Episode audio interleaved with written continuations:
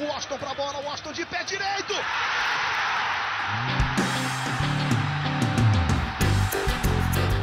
Está entrando no ar o podcast. Sabe de quem? Do Do Flusão, do tricolor das Laranjeiras. É o GE Fluminense.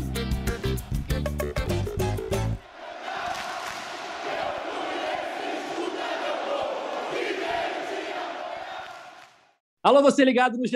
Globo e também no GE Fluminense. Está começando mais uma edição do podcast da Torcida Tricolor, edição 131. Eu sou Edgar Marcel de Sá. A gente vai falar muito sobre a vitória do Fluminense 2 a 0 sobre o Bragantino no jogo de ida da terceira fase da Copa do Brasil. O Fluminense jogando muito bem mais uma vez, controlou o jogo e conseguiu matar no segundo tempo com gols de Fred e Abel Hernandes. Temos que falar também do Cuiabá, próximo adversário do Fluminense no Campeonato Brasileiro, e do Cerro Portenho, o adversário do Fluminense nas oitavas de final da Copa Libertadores. Em sorteio realizado nessa semana, foi decidido que o Fluminense vai enfrentar o clube paraguaio pela Libertadores. Para começar aqui o nosso debate, já chamo ele, nosso comentarista preferido, Cauê Rademacher.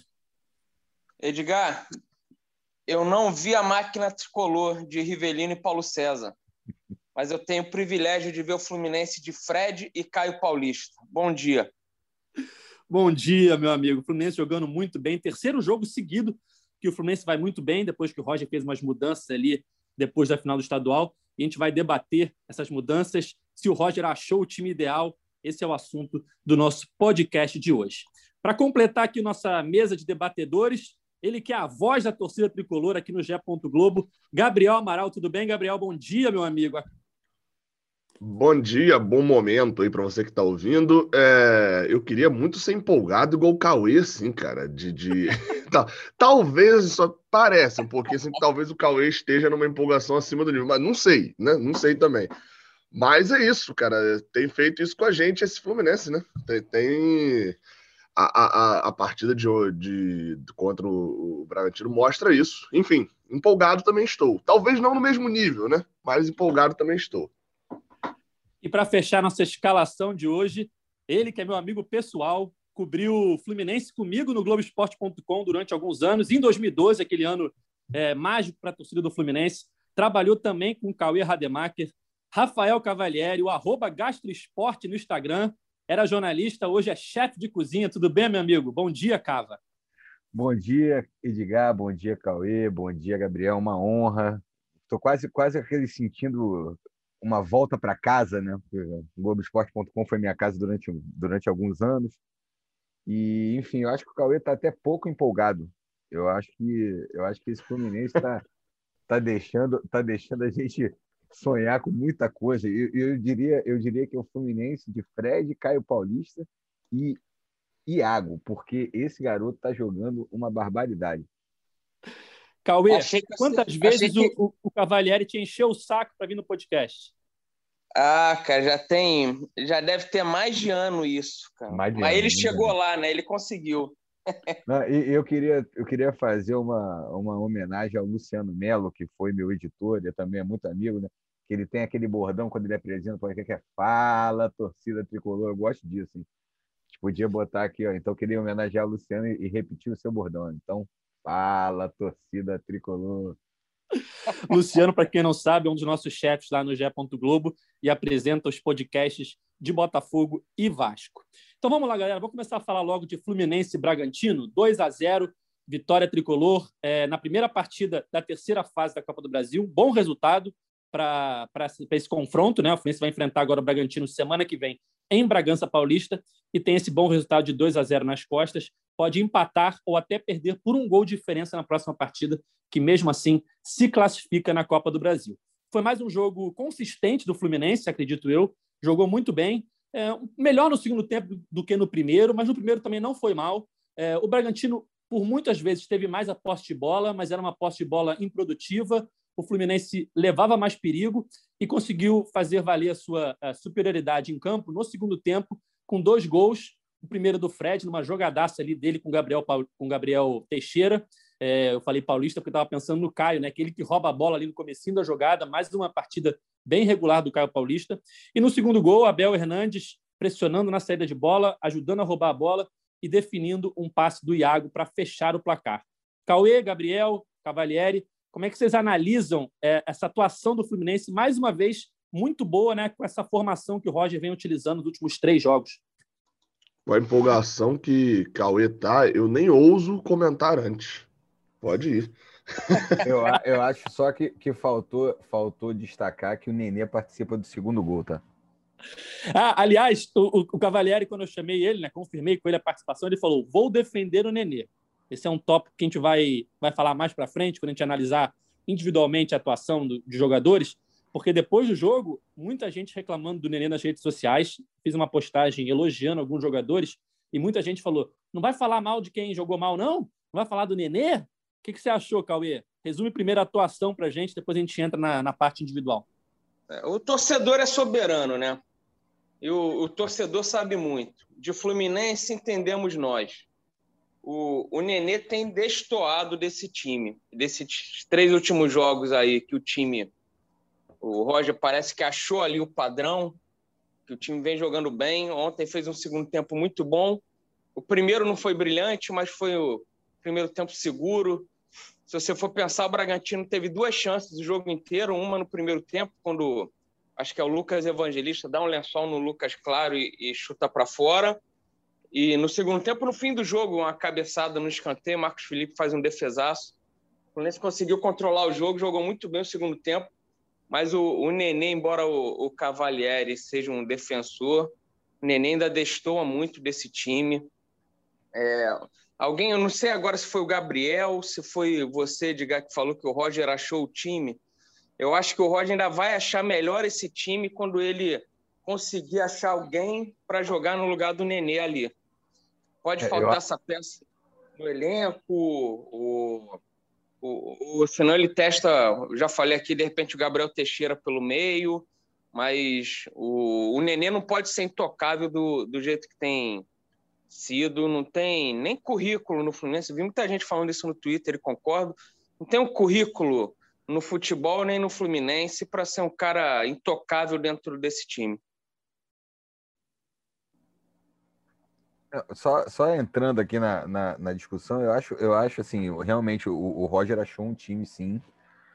Acho, acho que as duas mudanças, é, eu, eu, eu, eu, batia muito no começo do ano é, no Kaique e, e no Luiz Henrique. Eu acho, eu acho, achava muito cedo a empolgação, é, acho, acho eles, eles ainda muito imaturos, muito. Mais assim, Gabriel Teixeira também é, também é, é novo, mas está mostrando mais vontade. É, e agora, quanto ao Nenê, eu acho assim, ele está no time porque não tem outro, entendeu? Eu, eu não consigo enxergar hoje no elenco é, outra pessoa para começar o, o, o, jogo que não seja Nenê. Assim, acho, acho também uma, uma empolgação com alguns um ou outro segundo tempo do Casares e tal, mas eu acho que, sei lá, eu, eu não eu, eu, acho o Nenê, Nenê experiente, o Nenê tem uma bola parada fantástica, o Nenê bate bem, ele quase faz um, um belo gol no primeiro tempo, aliás, que acabou batendo batendo meio lascado, mas, mas assim, não achei ontem ontem eu achei ele ele bem no jogo, assim, primeiro tempo um pouco menos, que ele estava mais mais encostado lá na, na, no, nos atacantes, mais aberto pela ponta. Depois, no segundo tempo, ele voltou para o meio. Achei que jogou muito bem ontem. É, é, do, do, jogo, o que, o que, eu tiro muito, e até o que eu falo mais ou menos sobre isso na, lá no, no vídeo né, que eu fiz lá da voz da torcida, é de que o Fluminense, ele, ele, ele, ontem não fez nada de extraordinário. Eu vi, eu vi o jogo muito como positivo, dando primeiro contra o segundo tempo, por causa disso. Porque quando você pega um adversário da Série A, que até assim, acho que dentro do nosso prognóstico, né, de, de a, tanto do, do, de quem cobre Fluminense, de quem cobre futebol nacional e tal, não vai ficar à frente do Fluminense no, no, no, no Brasileirão, mas também não é, enfim, um time para ser rebaixado, é um time que vai ficar próximo ao Fluminense ali, né?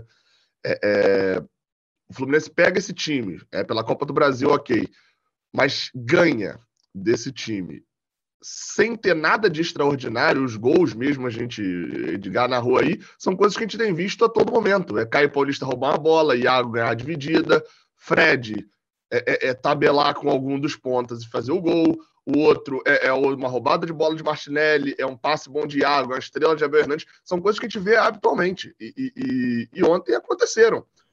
É, é, acho que uma coisa que tem mudado no jogo do Fluminense, tem mudado com o Roger, até me alertaram isso ontem, enquanto eu fazia uma live, comentaram isso, eu acho que é, é, é um ponto a ser destacado. Eu não lembro o último gol, lembro que pelo menos de cabeça, o último gol que o Fluminense fez de cabeça. Ontem foram, se eu não me engano, só contando Nenê e Egídio, foram 18 cruzamentos, se eu não me engano. Foi na final do estadual? Assim. Primeiro jogo? Abel de cabeça? Deve ter sido, deve ter sido esse. Sim. E não foi de bola parada, né? E, e, esse foi, por sinal, foi de bola rolando com o Egídio, né? Assim, se a gente for buscar até o último gol de bola parada, que é onde Nenê até importa mais, a gente vai demorar um tempo. Eu acho que isso é, é, é que é algo que começou muito forte com o Odaí, não que, que valorizava muito a atuação de Nenê, né? Eu mesmo sempre falei, Nenê às vezes ele tá jogando mal, mas ele é decisivo. Para mim, ontem, Fred, por exemplo, não estava muito bem. Quando ele saía da área, estava errando alguns passes e tal, forçando algumas bolas. Mas, por exemplo, ele teve a bola do jogo e foi decisivo. Ponto. Ele, ele, ele é um dos organizadores do primeiro gol.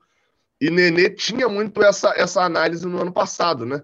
É, é, é, e acho que o time, a forma como o time joga, vai mudando e, e o Fluminense vai deixando de ser mais refém da bola aérea eu não sei se é deixando de ser refém ou também perdendo uma ótima jogada, né? Tá muito mais difícil é, é, fazer gol de bola aérea sendo o Fluminense, porque é óbvio, passa um outro jogo, todo mundo marcou, todo mundo aprendeu a forma como o Lucas Claro ataca a bola, a, a forma como o Nenê bate na bola e etc. Tanto que, assim, ontem foi um, um, primeiro tempo, principalmente, foi um show de cruzamentos. Se eu não me engano, o Nenê bateu seis escanteios. Só no primeiro tempo ele bateu e não teve uma variação. E, e, o Fluminense ganhou, se eu não me engano, das 10 ou 11 que ele bateu no primeiro tempo, o Fluminense ganhou uma.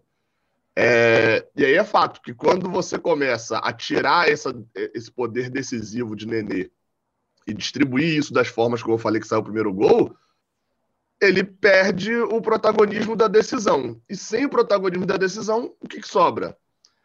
Um meio-campista sem muita intensidade, que não, não, não vai fazer uma marcação pressão tão grande, mas é muito o que o Cavalieri falou aí também, né? É, é, como é que você faz isso também? Você vai mudar por quem? Casares? Um meio-campista sem intensidade, que não vai fazer muita marcação pressão. Aí você vai mudar por quem? Por Ganso? Mesma frase.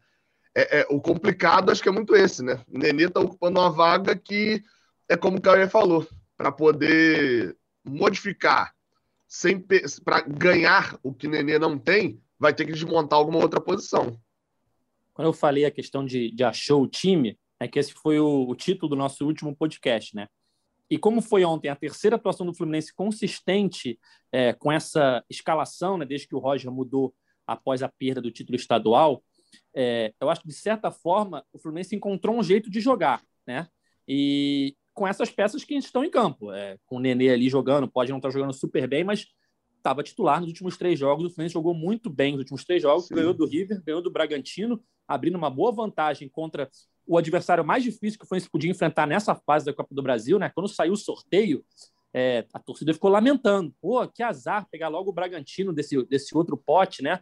O São Paulo tá pegando o 4 de julho. Tem outros times de Série A é, pegando times de Série B, Série C, Esse série comentário D. envelheceu mal. Esse daí, do, o, o, cara que citou o 4 de Não, julho sim, assim sim. mesmo envelheceu mal. Não, isso, é, isso, é uma coisa, isso é uma coisa, isso é uma coisa que me incomodou bastante, assim. Ah, tudo bem, era, era o adversário mais difícil. Mas, porra, cara, lamentar o Bragantino, entendeu? Pô, peraí, cara, a gente é Não, é cara, sim. Então... Você podia Não, pegar onde... Eu, Sim, eu, eu não estou falando que você está errado no seu comentário, não. Estou falando que, que, que, é que sim, você poderia pegar o 4 de julho, poderia pegar o Bragantino, era pior pegar o Bragantino, sim, mas porra, gente não pode ter, ah, ficar lamentando o Bragantino, entendeu? O, o Gabriel brincou do 4 de julho, que ele venceu o São Paulo por 3 a 2 na primeira partida, né? São Paulo com o time reserva. É, mas enfim, São Paulo acho que continua favorito né, para o jogo de volta. no Morumbi com seu time titular. Mas, enfim, o Fluminense pegou um adversário de Série A, um adversário que é, foi bem ano passado, que se classificou na, na Sul-Americana, está nas oitavas de final, enquanto é, outras equipes, até de mais nome do Brasil, foram eliminadas nessa fase da competição. É, e o Fluminense conseguiu um bom resultado, como já havia conseguido contra o River no Monumental e como quase conseguiu contra o São Paulo no Morumbi, sabe-se lá como não venceu aquele jogo, né? Então, é, acho que a ideia é mais ou menos essa. O Roger encontrou um jeito de jogar mais equilibrado do que o que o Fluminense vinha tendo anteriormente, né, com as entradas dos dois laterais, o Egídio e o Samuel, com a entrada dos dois pontos, o Gabriel e o Caio. E tem muita gente no Twitter aqui, Cauê, é, falando sobre isso e falando também, óbvio, sobre o Nenê, né? É... O Vinícius Fraga falou o seguinte: vejo o Fluminense em constante evolução e penso que se o Nenê é titular, algum bom motivo tem porque o time, o, o time já tem bastante ex-titular. Roger, inclusive, já testou o time sem Egídio e sem Nenê. O que, que você acha, uh, Cauê, que, que motiva o, o Roger a manter o Nenê como titular? E se você concorda que é, debates à parte acima do Nenê, sobre o Nenê, se realmente o Roger encontrou a forma de jogar ideal para o Fluminense, pelo menos nesse momento da temporada. A forma de jogar, sem dúvida. Tanto que você vê que o Nino não joga, né? Que está na seleção olímpica e entrou o Manuel. Se fosse há duas. É, então, se fosse há duas semanas, era capaz da gente estar tá aqui criticando o Manuel, porque os zagueiros ficavam muito expostos, né? Era o Nino e o Lucas Claro no mano a mano o tempo todo e eles em, em boa fase, principalmente o Nino, levando a melhor na maioria dos lances. Mas o Manuel ontem jogou bem, espanou tudo, bicão para frente, como tem que ser. Eu, como fui um, um, bom zagueiro, sei bem disso. Tem a hora de jogar sério, tem a hora de, de brincar. E Mas a, a defesa protegida, né? Você não viu o Manuel exposto. Aí o cara sai bem assim. É, o, o Roger, a forma de jogar, encontrou. Mas eu, eu, eu, eu concordo também com o Cavalieri. O Fluminense não tem opção assim para a função do Nenê no elenco. Mas eu acho que o Roger tem que testar eu vi, eu acho que foi o Dedé Moreira tweetando ontem. Imagina um Lucas Evangelista ali do, do Bragantino no lugar do Nenê no meio-campo do Fluminense. Como funcionaria melhor, né? Acho que o, o Fluminense tem que ir no mercado, vai jogar as oitavas de final de Libertadores, tem um brasileiro pela frente, está com um time promissor. Caiu numa chave que a gente ainda vai comentar que não é das mais difíceis ali, podia ser pior na Libertadores. É hora de pensar um pouco grande Traga um lateral esquerdo, um meia. Compra que a torcida paga, diriam. o, o Lucas jogou é muito. Você falou, você falou do, do Manuel, é, e eu tinha até realmente anotado aqui, foi um, uma excelente partida. E, e assim, o Egídio é, é uma parada que me impressiona, né, cara? Porque ele dá umas ele dá uns moles assim que, que, que podem custar uma partida podem custar um gol apesar de, de, ele teve uma boa atuação ontem, mas por exemplo naquele naquele lance no, no, no lance de, de, perigo do não, não, me lembro quem fez que deu o balão, que foi aliás um lindo lance do Bragantino. Lucas foi Evangelista. Evangelista. É, foi, foi Lucas Evangelista. É, é, é, impressionante como, como é fácil passar pelo, pelo Egídio, entendeu? Como, tava, como, como ele dá uns moles, assim, um, um passe errado. É um Kinder um, Ovo, um né? Tem errado. sempre uma surpresa. Exatamente, cara. E aí, aí, ao mesmo tempo, quando vai no, no ataque, dá um cruzamento de trivela lindo também. É, o Egídio é um, é, é um caso à parte mesmo. É, mais mensagens no Twitter aqui. O Helder Medeiros falou o seguinte: partidaço do Iago e do Martinelli medo de quando um dos dois não puderem jogar, como vai ser na primeira partida das oitavas. O Martinelli está suspenso. O Wellington não tem o pulmão que os dois têm. E o Marco, é, Marco, deixa eu ver o sobrenome dele aqui. Não, não tem. Marco AAM no Twitter. Iago e Martinelli, dois monstros. É, Gabriel, esse esquema do Fluminense passa muito pelo Iago e pelo Martinelli. Eles já estavam na formação anterior, quando o time não vinha jogando tão bem, só que é, continuam no time, mas eles são aquele, os dois pulmões do time ali no meio campo, né? Os dois jogam, é, se movimentam o tempo todo, chegam na área, marcam. É, você tem também essa, esse sentimento de preocupação de quando o Fluminense não puder contar com os dois, não puder, não puder contar com um deles. E se você acha que o Calegari, que perdeu a posição na lateral direita, pode ser uma opção ali por ter umas características um pouco parecidas, talvez, com o Martinelli jogando na volância. O que, que você acha? É, curiosamente, eu, eu tava. Talvez não curiosamente, né? Porque realmente eu tava discutindo isso num grupo aqui agora de, de WhatsApp e, e não curiosamente, porque se essa discussão tava no grupo do WhatsApp, é, é, a gente vai fazer aqui, tá na boca do torcedor, né? Mas é, é tava discutindo justamente isso. Eles estavam falando até de André, falando, pô, por que, que André não é utilizado? Eu acredito ali que André, é, Roger veja muito o André como um volante, não um volante não tão dinâmico assim, né? É, e aí eu não sei se está vazando, mas está, está é, botando um telhado aqui perto de casa e está numa ferocidade o serralheiro tá gigante. Mas aí, beleza. Mas então, assim, eu, eu, eu, eu, vejo que existe esse problema hoje. É, é mais até do que Nenê. Eu, eu, acho que tem Nenê e os volantes são problemas diferentes em relação ao time reserva. É, a gente tem, no caso de Nenê, dois reservas, vou colocar Ganso nessa conta, que na montagem do elenco talvez faltou essa percepção na hora de trazer Casares, de olha só, você está trazendo um jogador que tem as mesmas qualidades ali, muito parecidas as qualidades, e defeitos também muito igual, muito, é, muitos defeitos iguais, é, é, são jogadores que têm muita qualidade com a bola no pé, né? É, um mais no passe, o outro mais no lançamento, outro mais na finalização mas todos os três não têm intensidade, Ganso, Nenê e Casares, é, é, mas só um deles é muito testado. Casares foi titular um jogo, né? Só contra o, o Júnior, então acho que poderia ser titular mais. Mas esse problema que tem ali com o Nenê, que é dos reservas terem os problemas é muito parecidos, é diferente dos volantes. Porque o Wellington tem a qualidade muito diferente de é, é Martinelli e Iago, é, é, o Wellington é um cara muito tranquilo, é, tem uma bola longa muito boa, é, força até bastante, acerta bastante isso. Tem essa saída de bola ali mais com qualidade, mas a dinâmica de Wellington não é assim, não é a sua maior qualidade, né? O Wellington tem uma dinâmica muito, muito, muito lenta para mim, o que para um time que joga com saída rápida, se ele não mandar muito bem no passe dessa saída, vai ser um problema, porque ele não vai ser o jogador que vai fazer como. Talvez não vai ter a mesma capacidade que o Martinelli teve ontem de desarmar a bola depois do círculo central, lá no campo de ataque.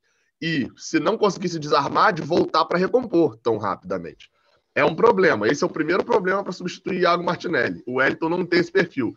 O segundo problema: Iago Martinelli são dois, o Wellington é um só. Quem é o outro por ali? É, aí era, era essa discussão ali no grupo. Julião vai pintar por ali? Não acredito. Não, é, é não, Cale... não, não, não, dá ideia, Gabriel, não dá ideia. não, eu, é, enfim, falando de emocionado, né? Tava falando de emocionado às vezes um torcedor, um deles lá estava até falando, é, não, Julião foi bem no Fla-Flu. Eu falei, olha, foi bem não. Julião chutou bem de fora da área no Fla-Flu. Ponto. Eu achei que ele ia falar foi, foi bem na Europa nessa função lá na Eslováquia. Nem, nem era, né? Era, era mais de meia. Mas então, assim, vai ser Calegari por ali. Calegari vai ficar sendo esse meio que o Coringa. Ele é o reserva da lateral direito e também é o reserva da, da volância. Pode acontecer. É, é, não, eu não, vejo não, assim que o Wellington acabou não jogando tão. Oi? Deixa o Calegari no banco, pelo amor de Deus. Uma das grandes mudanças nesse time foi a saída do Calegari da lateral direita para entrar, por esse monstro que está sendo Samuel Xavier. É, é, é, enfim, o, o, eu acho que tem muito assim de, de da, da, da, função ali em relação a, a, a, volante de que a gente só viu o Wellington jogando nessa formação, se eu não me engano, uma vez. E assim, num nível do Carioca que não é muito parâmetro, como eu disse, Julião fez um golaço de fora da área no Carioca. Então, não é muito um parâmetro para você saber se foi tudo bem ou tudo mal. É, é, a, a, gente viu o Wellington jogando várias vezes como? Com o time reserva, que tinha uma outra forma de jogar não era tão intenso quanto o time titular. Então, eu, eu diria que o sorteio ajudou, acho que o Edgar vai até tocar um pouco nisso, mas é, é, a maior preocupação, onde mora a preocupação do tricolor? Morava, para mim, pelo menos, em provavelmente não ter Nino, né, pelas datas né, de Olimpíadas e tal, provavelmente não teria Nino na, na no, é certeza que não tem no segundo e muito provavelmente não tem no primeiro jogo.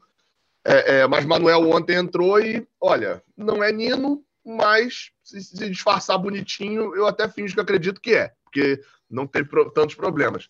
Agora, em relação a Martinelli fora, é, é o meu maior terror para o jogo fora de casa sem Martinelli.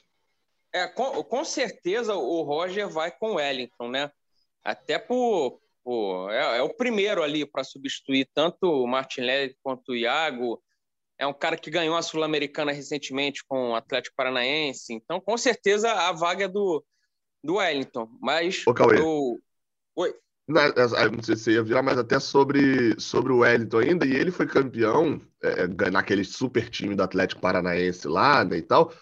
Era um volante ao lado dele, assim, muito parecido com o Martinelli, mas também tinha coisas de Iago, que era Bruno Guimarães, né? Que era um volante que se movimentava é por dois também, né? Verdade. E, aquilo, e é isso que você falou, o Wellington ainda. Você não viu o Wellington jogar no time titular. Tá sempre o Martinelli e o Iago, né? Ele jogou ali no Carioca e o único volante, assim, com características parecidas aí com o Martinelli e Iago, mas com certeza não vai jogar, porque nunca foi nem testado, é o Metinho, né? Não fica nem no banco, não sei se, se o, o Metinho tá pronto também para jogar no time de cima ou não, é só percepção. E de um cara que vai sair no, no ano que no fim do ano, o Metinho vai embora junto com o Kaique. Então é o único que eu vejo ali com com a dinâmica de jogo ah, parecido com os é, dois. É, mas é, é, muito delicado tu botar um, um moleque. Não, não tô né? falando para botar, não. Tô falando característica de jogo. Acho sim, que no sim. elenco é o único, porque o André também não tem essa, essa dinâmica que o Martinelli e o Iago têm. O André é mais primeiro é, volante. E é, ali. e é assim, é impressionante realmente como, como esses dois moleques estão jogando, né, cara? O, o Martinelli e o Iago, assim. É, é, fica, fica é, é, uma, é uma preocupação extremamente justa da, da torcida do Fluminense, porque o Martinelli, além de marcar muito, é uma, é uma válvula de escape. Ele, o Gabriel falou, ele, ele rouba a bola na saída, ele, ele tá quase na, na área do adversário, pressionando. É impressionante como esse moleque está jogando.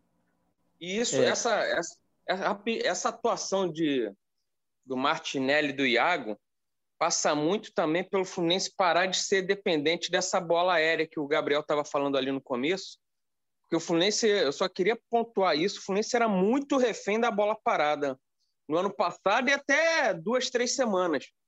Você vê, tem, o Fluminense às vezes tem falta no círculo central, o Nenê joga ela um pouco para frente e já é a senha para os zagueiros irem. Eu acho isso de uma mediocridade sem tamanho, sabe? Você lá de trás, vamos jogar a bola na área. Aí joga para ver o que acontece.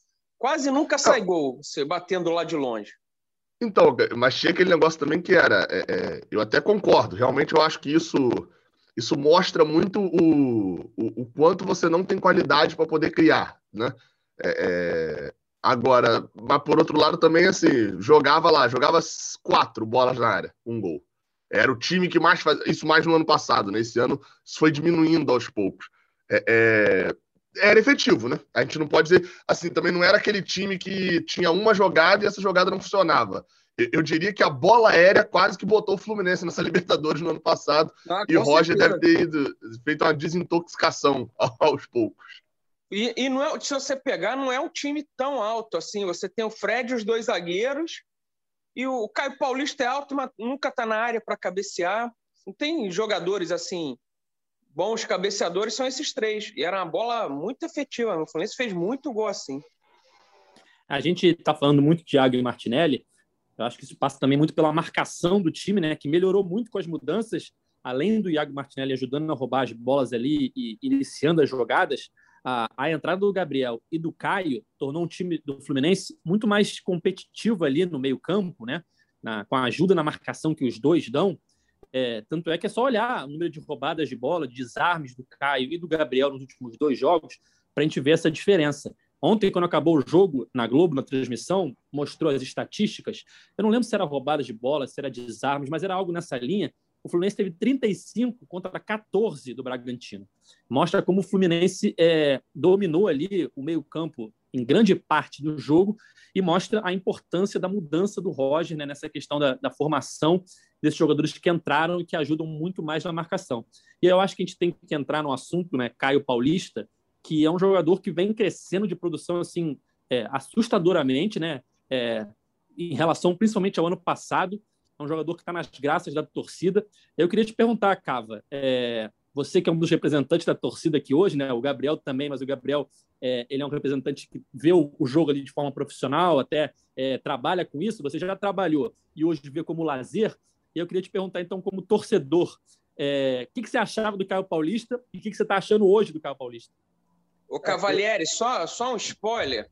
Hum. Depois que você falar, o Edgar vai falar que ele nunca criticou, que o Caio Paulista pagava o preço de entrar junto com o Felipe Cardoso, mas ele sempre viu potencial. Ele é gosta de se gabar disso. Não falei nada. Eu não Isso é falei nada. Gabriel já se acostumou precipita. já. Só, só para você saber. Não, isso é brincadeira, né, cara? Eu, eu acho. O, o, o Edgar ele tem essas coisas, né? Ele, ele quer ser o, o, o pai, né? Mas, cara, o Caio, o Caio Paulista, eu, eu acho que alguém deve ter conversado com ele e falado assim: meu filho, vamos, vamos valoriza o pão com ovo, sabe? Descobre o valor que tem um pão com ovo, porque o cara tá correndo, o cara tá marcando, ele tira, ele tira, ele inicia a jogada, ele, ele tá marcando na defesa. É, é, assim, realmente mudou muito o que era, que era justamente o que mais me incomodava no Kaique.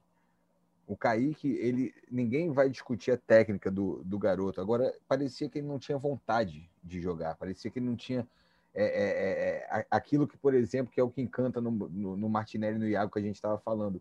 Os caras correm, os caras brigam, os caras. O, o Kaique não fazia isso. É mole na marcação, sabe? Mole, mole, preguiçoso, entendeu? Então, assim, o Caio, o Caio Paulista, é- o grande, para mim, o grande mérito dele é esse: é, é saber que se ele não tem uma técnica refinada de, de um Kaique da vida, ele vai compensar com outras coisas, sabe? E é, e é isso tá tá empolgando a, a, a torcida, tá empolgando o Roger, tá empolgando o time, entendeu?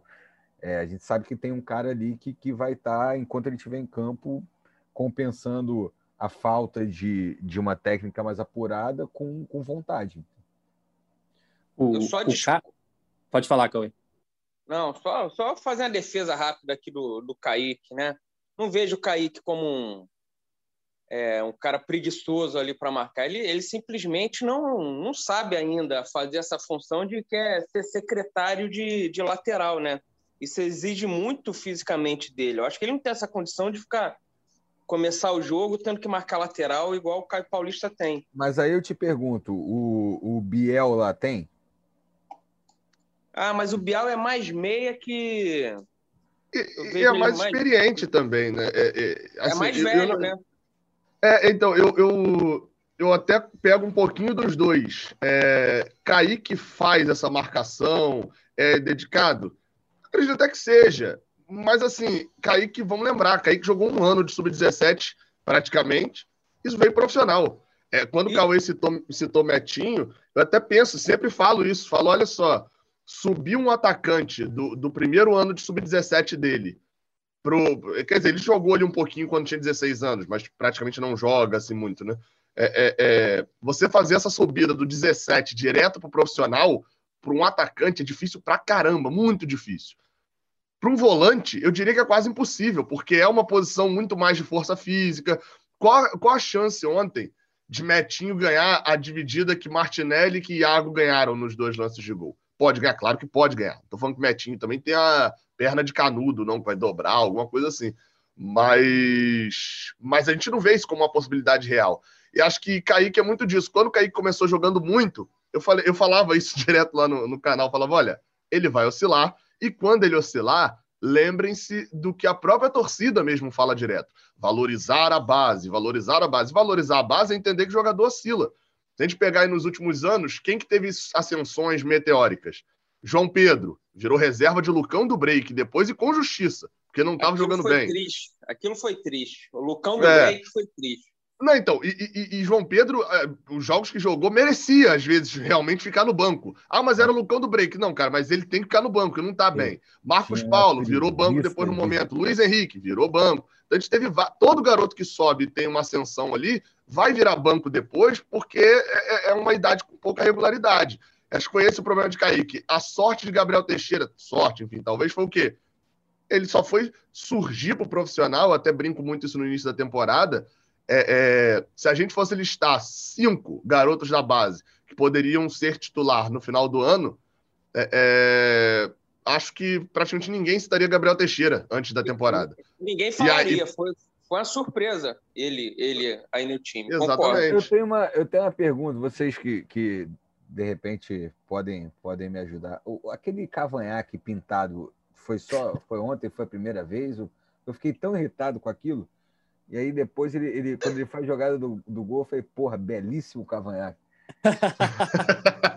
eu acho que foi ontem. Não me lembro. Pintado, acho que é ontem, né? Já tá, já tava no o último jogo foi com São Paulo, com São Paulo já tava. Com São Paulo é porque, com assim, certeza assim, já tava não é também um cavanhaque assim muito potente assim, né? Daquele que você vê de longe, né? E aí ele ainda pintou de um loiro que é quase a cor da pele dele, e isso é, não né? eu, direito, não, né? eu não sei o que, que me irritou mais, se foi o cavanhaque não potente ou se foi pintado de loiro, não sei. uh, o Fluminense vem numa batida aí de jogos importantes, né? É, jogos decisivos. Teve o Flamengo na final do Carioca, teve o River Plate num jogo que valia a classificação, teve logo um São Paulo na estreia, fora de casa, né, no Campeonato Brasileiro. E no próximo domingo, enfrenta o Cuiabá, 11 horas da manhã, é, primeira partida como mandante do Fluminense no Brasileirão. O jogo vai ser em São Januário, por conta do gramado do Maracanã, que está sendo preservado. E aí eu pergunto para vocês: é, mantém o mesmo time? Poupa alguém? É, porque está numa batida é, talvez até perigosa para machucar algum jogador.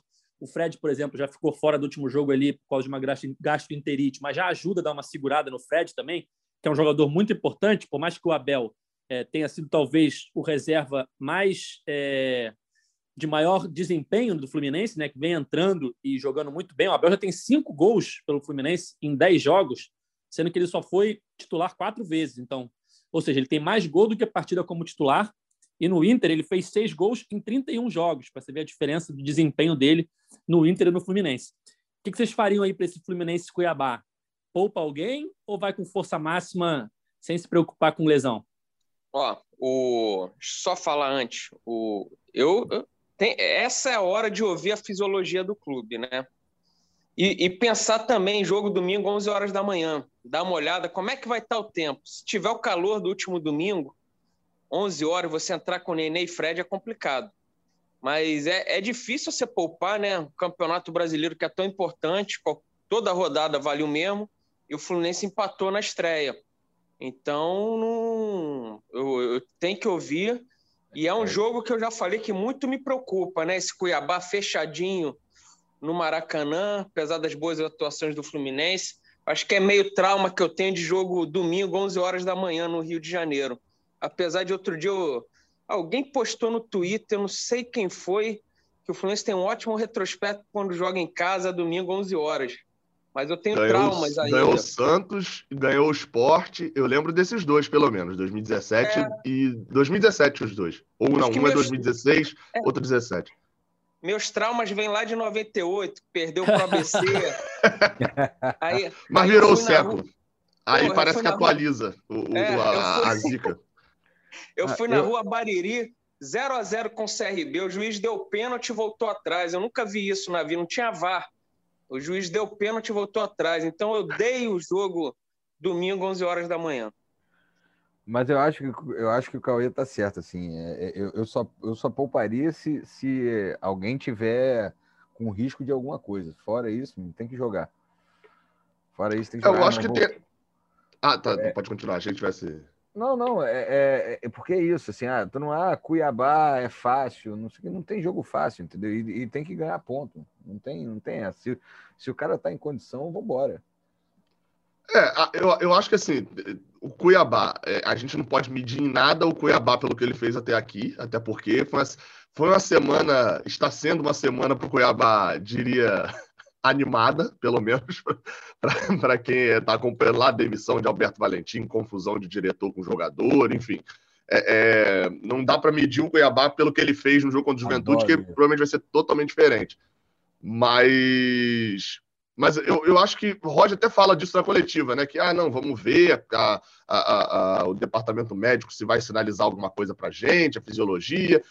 Eu acho que, assim, existem aquelas poupadas obrigatórias, e, e é igual o Edgar falou, talvez a poupada né, é, menos problemática do Fluminense hoje seja Fred, por incrível que pareça. É, é, é, é quem faz a diferença quando está jogando de titular, mas em compensação também é um que quando sai, a diferença a gente também sente muito pouco, né?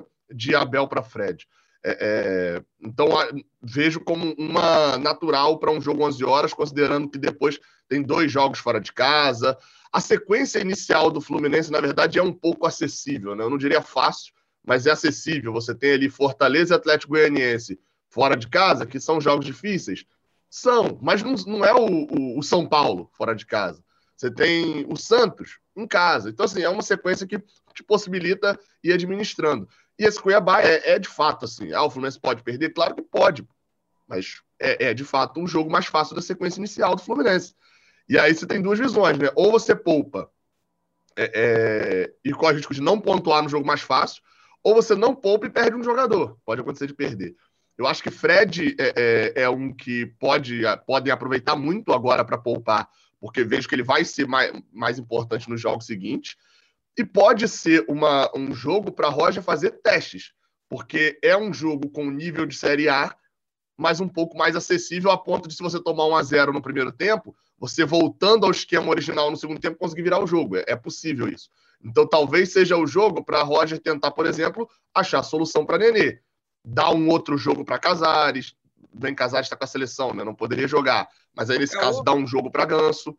É, é... o Wellington, né, o Gabriel, que isso. falou segurar Isso. um dos dois ali que estão muito de... devem estar tá desgastados, né? Estão jogando todas o Iago e o Martinelli.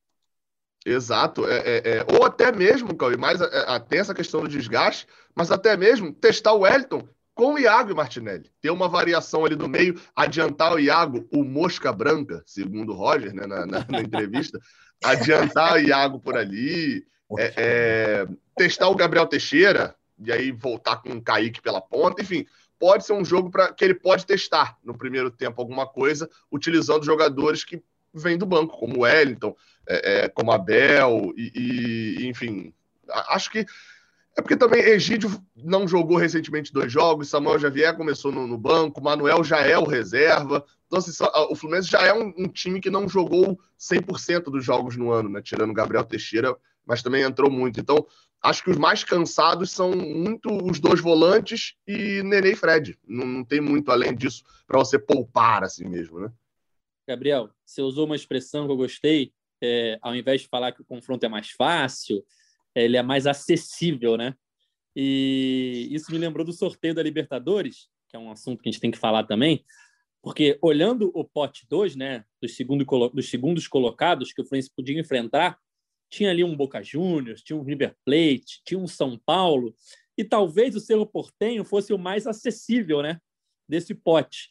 É, um time que se classificou em segundo lugar no grupo do Atlético Mineiro, mas não fez uma grande campanha, não é um time super badalado, é um time até é, questionado em vários momentos assim por, por comentaristas, por especialistas em futebol sul-americano. O Cerro se classificou fazendo apenas quatro gols na primeira fase, né? Fez quatro e tomou cinco. É, e aí o Fluminense vai encarar o Cerro Porteño nas oitavas de final nos dias 13 e 20 de julho. Ainda falta um bocado, né? Mas é o próximo adversário, o sorteio foi essa semana, então a gente tem que comentar um pouquinho, falar sobre esse adversário que o Fluminense vai ter nas oitavas de final da Libertadores. Quando saiu ali o Cerro Portenho, qual foi a sua sensação, Cauê? Foi um alívio? Foi um, hum, esse é aquele jogo que o Fluminense gosta de se complicar? O que, que você achou?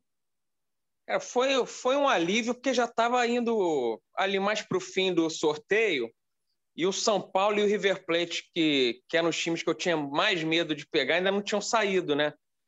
Aí, quando saiu o Cerro Portenho, eu falei, cara, sai logo o Fluminense agora. Eu já estava vendo um Fluminense São Paulo, um Fluminense River Plate.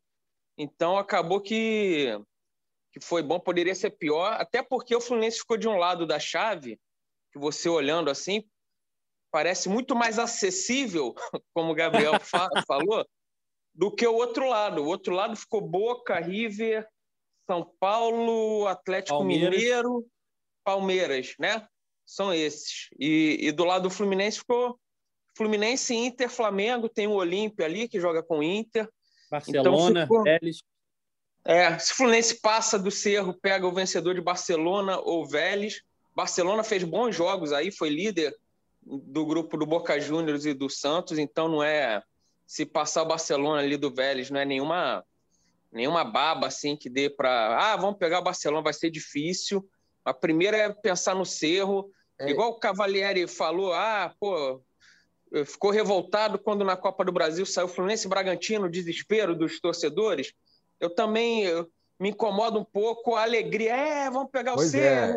Cerro. Pô, é semifinal é Fla-Flu. Eu não, eu não gosto desse, desse olhar muito para para é, frente não, de exa exatamente. E, e, a gente tem a gente tem que tem que ter como é que é, é? O cautela né? Muita cautela com, com tudo é, tipo Libertadores ainda mais fase de mata-mata. É é uma bola vadia ali acaba pode acabar com sonho entendeu? Então então assim é, é, é era o melhor dos cenários? Sim mas já tá já estamos na semifinal pensando no Flamengo não muito longe disso muito longe disso Cava, você estava na última eliminação do Fluminense na Libertadores, né? 2013, Fluminense Olímpia. Estava lá, estava lá. É, inclusive, inclusive foi uma foi uma, um fim de noite muito muito agitado. Eu lembro que teve bate-boca de do Fred com com o torcedor no saguão do hotel, que eu estava lá batendo as minhas minhas gavetas no saguão do hotel. E aí e aí teve, teve esse bate-boca, enfim, é, é, é, era isso. E lá, e lá todo mundo fala, não, Olímpia, vamos ganhar, vai ser fácil. Não, não tem jogo fácil. É, é, é, é, tudo muito, é tudo muito brigado, é tudo muito jogo muito estudado, assim. Mas realmente, né, cara, é, é, do, dos cenários possíveis, eu tava, eu tava apavorado. Cada bolinha que saía ali, eu falei, meu Deus do céu, cadê o Fluminense que não sai nisso? E, e, imagina, porra, pegar de, agora dois jogos com River de novo, dois jogos com Boca, pô, assim, foi do, do, dos cenários possíveis realmente o melhor. Eu, eu até entendo o torcedor, ainda mais a, a gente, assim, que produz conteúdo, né? Pô, pro, pro, pro podcast aqui, lá pro, pro Raiz Tricolor, enfim, é, é ótimo que o Fluminense pegasse o River agora. Jogo grande é ótimo, pô, eu adoro jogo grande. É, é, mas eu entendo o torcedor que fala bem assim: não, quem quer ser campeão não escolhe adversário. E realmente, ninguém escolhe adversário. Né? Não tem como você chegar lá no sorteio e falar: não, vai sortear fazer um requerimento aqui para solicitar o Cerro Portenho, tá? Se for Só possível. se botar ninguém... aquela bolinha congelada, né, Gabriel? É, ah, é ninguém... exatamente, aquela bolinha, não aquela bolinha viciada, né? Não que a gente saiba, ninguém, ninguém escolhe o adversário. Então, assim, eu entendo até o torcedor quando ele fala ah, quem quer ser campeão não escolhe o adversário, mas assim, já, a gente já não escolhe. E se, a, a, pergunta que eu sempre falo é: não, tem, tem que vir quem pegar e tal, você está comemorando o Cerro Portenho? Tô, porque para quê que eu vou querer pegar o time mais forte na, na, nas oitavas se eu posso pegar ele só na semifinal? Se ele for mais forte e for me eliminar, eu prefiro que ele me elimine na semi, na final. Eu prefiro que seja lá na frente, pelo menos curtir mais tempo. O, o, a prova disso é a Libertadores do Grêmio. O Grêmio podia pegar é, é, nas quartas de final um time multicampeão da Libertadores. Aí o Botafogo passou. E na hora do, do, do vamos ver, o Botafogo foi eliminado pelo Grêmio.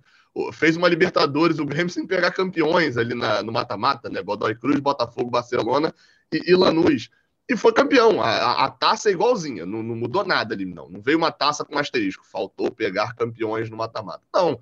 Então, se puder pegar o adversário que é mais, mais, mais fraco, ok. Mas é, é, é, um alerta que eu tenho feito várias vezes: é a torcida do Fluminense se acostumou a jogar Sul-Americana.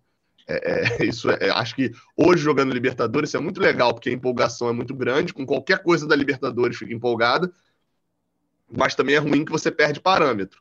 Quando a gente pega um Penharol na Sul-Americana, é, é, é, um azar, é muito ruim, porque a gente pegou uma chave mais complicada e etc, etc. Quando a gente pega o Cerro Portenho na Libertadores, é sorte. O Cerro Portenho é um time grande, um time forte, mas vamos lembrar que é nível de Libertadores também. Apesar de ser sorte, o nível é mais alto. Então, é, é, é não é também que a gente acabou de pegar o, o Laguaira. Não, é o Cerro Portenho.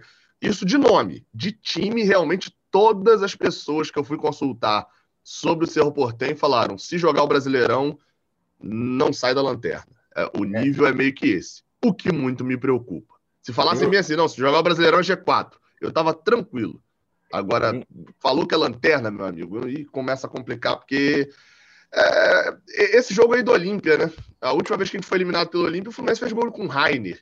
Então, sempre que tem um negócio muito acessível assim, é, é, é, se torna um pouco mais complicado para mim a, a, confiança no jogo. Mas comemorei. Comemorei quando, quando saiu o Cerro Portenho, principalmente porque faltava River e São Paulo ainda. e o problema podia ser um pouco maior. Ainda tem aquilo, né? Que vamos dar aquela, aquela secada bonita, aquela torcida bonita para o Flamengo cair, né? Entendeu? Porque, como diria, como diria uma cozinheira, uma cozinheira que trabalhou comigo, Deus é bom o tempo todo, cara. Deus é bom o tempo todo. Galera, é, vamos chegando ao fim da edição 131 do podcast GE Fluminense. É, só para encerrar, Cauê, queria dizer que nosso podcast ganhou o primeiro recebido de sua história. Queria agradecer aqui ao, ao tricolor Osmar Lage. Ele é o autor do livro Hoje é Dia de Fluminense, que, e mandou para mim aqui um exemplar de presente. É um livro calendário do torcedor tricolor é, e vai dia a dia do ano falando o que aconteceu naquele dia de mais marcante na história do Fluminense. Conheço... Aí, dia 3 de junho, Cauê, queria ler para você aqui, foi ah. o dia que o Fluminense enfrentou o Barcelona do Maradona, em 84, com Romerito em campo. Foi o último jogo do Maradona pelo Barcelona. Você cobriu esse jogo, Cauê? Aí é, tá me tirando. Mas eu, eu, eu, eu devo ter acompanhado nas ondas do rádio. Queria agradecer aqui o Osmar pelo presente, muito legal.